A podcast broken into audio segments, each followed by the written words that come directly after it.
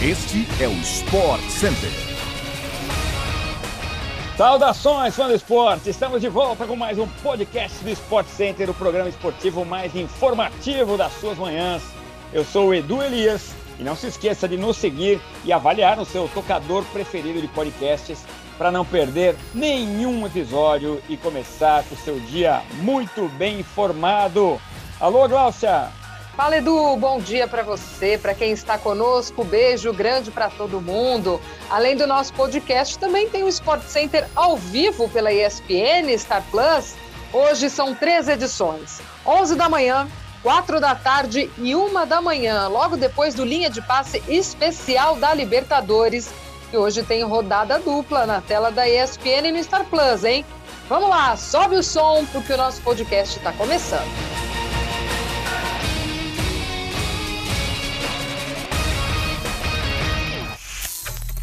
E nós começamos com a vitória do Manchester United ontem na Premier League contra o Brentford por 3 a 0. O português Bruno Fernandes marcou nesta partida o gol de número 50 com a camisa do United, ele que chegou ao clube em 2020.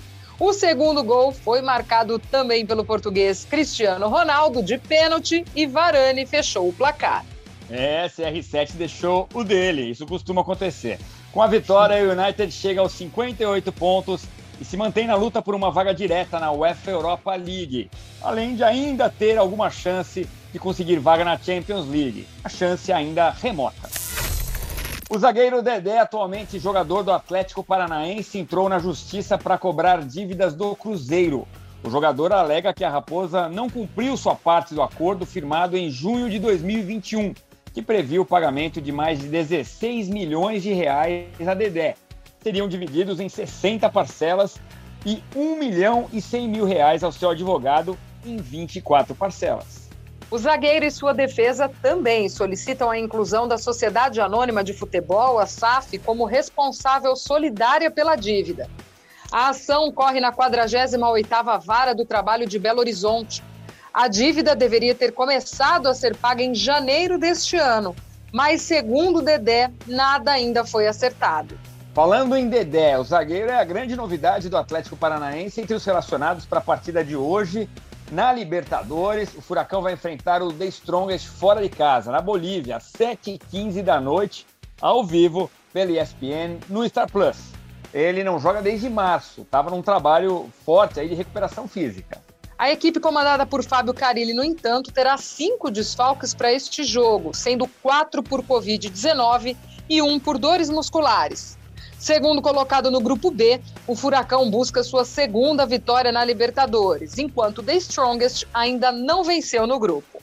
Outros três brasileiros entram em campo hoje na competição continental. O América Mineiro busca vencer pela primeira vez na Libertadores e seguir com chances de classificação, só que tem pedreira pela frente. Recebe o Atlético Mineiro, que é o segundo colocado no grupo D com cinco pontos. Esse jogo vai ter transmissão ao vivo pela ESPN no Star Plus a partir das nove e meia da noite. O Palmeiras também joga hoje às nove e meia, visita o Independente Petroleiro. O volante Paulinho do Corinthians teve que ser substituído na partida contra o Fortaleza do último domingo pelo Brasileirão, com um problema no joelho esquerdo. Na noite de ontem, o Corinthians confirmou que depois de exames realizados logo após o jogo, foi constatado o rompimento do ligamento cruzado anterior no joelho esquerdo de Paulinho. Que coisa, né? E na saída do jogo Nossa. contra o Fortaleza, ele falou que estava se sentindo que não era nada muito sério, mas é. Segundo o comunicado do Corinthians, o camisa 15 já iniciou o tratamento e vai passar por cirurgia em data ainda não confirmada. Paulinho não deve mais jogar pela equipe de Vitor Pereira em 2022, já que esse tipo de lesão normalmente precisa de uma longa recuperação, dura cerca de oito ou nove meses. O volante corintiano tem contrato com o clube até o final de 2023. A equipe do Parque São Jorge, inclusive, terá um confronto importante pela Comebol Libertadores nesta quarta-feira. Enfrenta o Deportivo Cali, na Colômbia. O ídolo do São Paulo, Hernanes, anunciou ontem sua aposentadoria do futebol aos 36 anos. Apelidado de profeta pelos torcedores por conta de suas falas, digamos, fora do comum, o Meia foi bicampeão brasileiro com o tricolor em 2007 e 2008 além de passagens importantes pela seleção brasileira e por clubes europeus como Lazio, Inter de Milão e Juventus.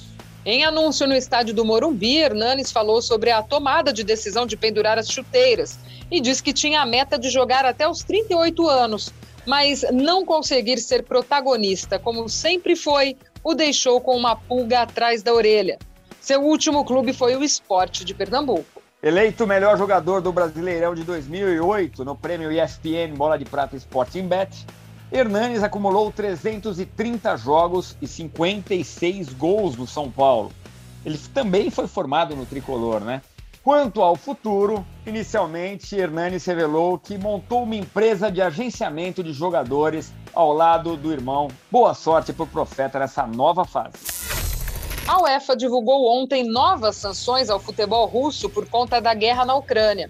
Agora, as equipes russas estarão impedidas de jogar algumas competições na temporada que vem: Liga dos Campeões, Liga Europa, Conference League e torneios de base. Tudo isso nas categorias femininas e masculinas. Além disso, a Rússia vai ser impedida de jogar a Liga das Nações na temporada 22-23.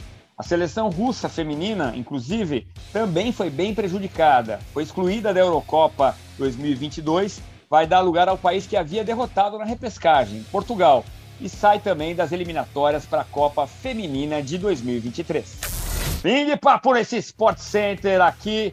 Voltamos quarta-feira, também conhecido como amanhã, com mais um programa 6 de la Matina. Não se esqueça de nos seguir. Valeu, Glaucita, um beijo, até a próxima.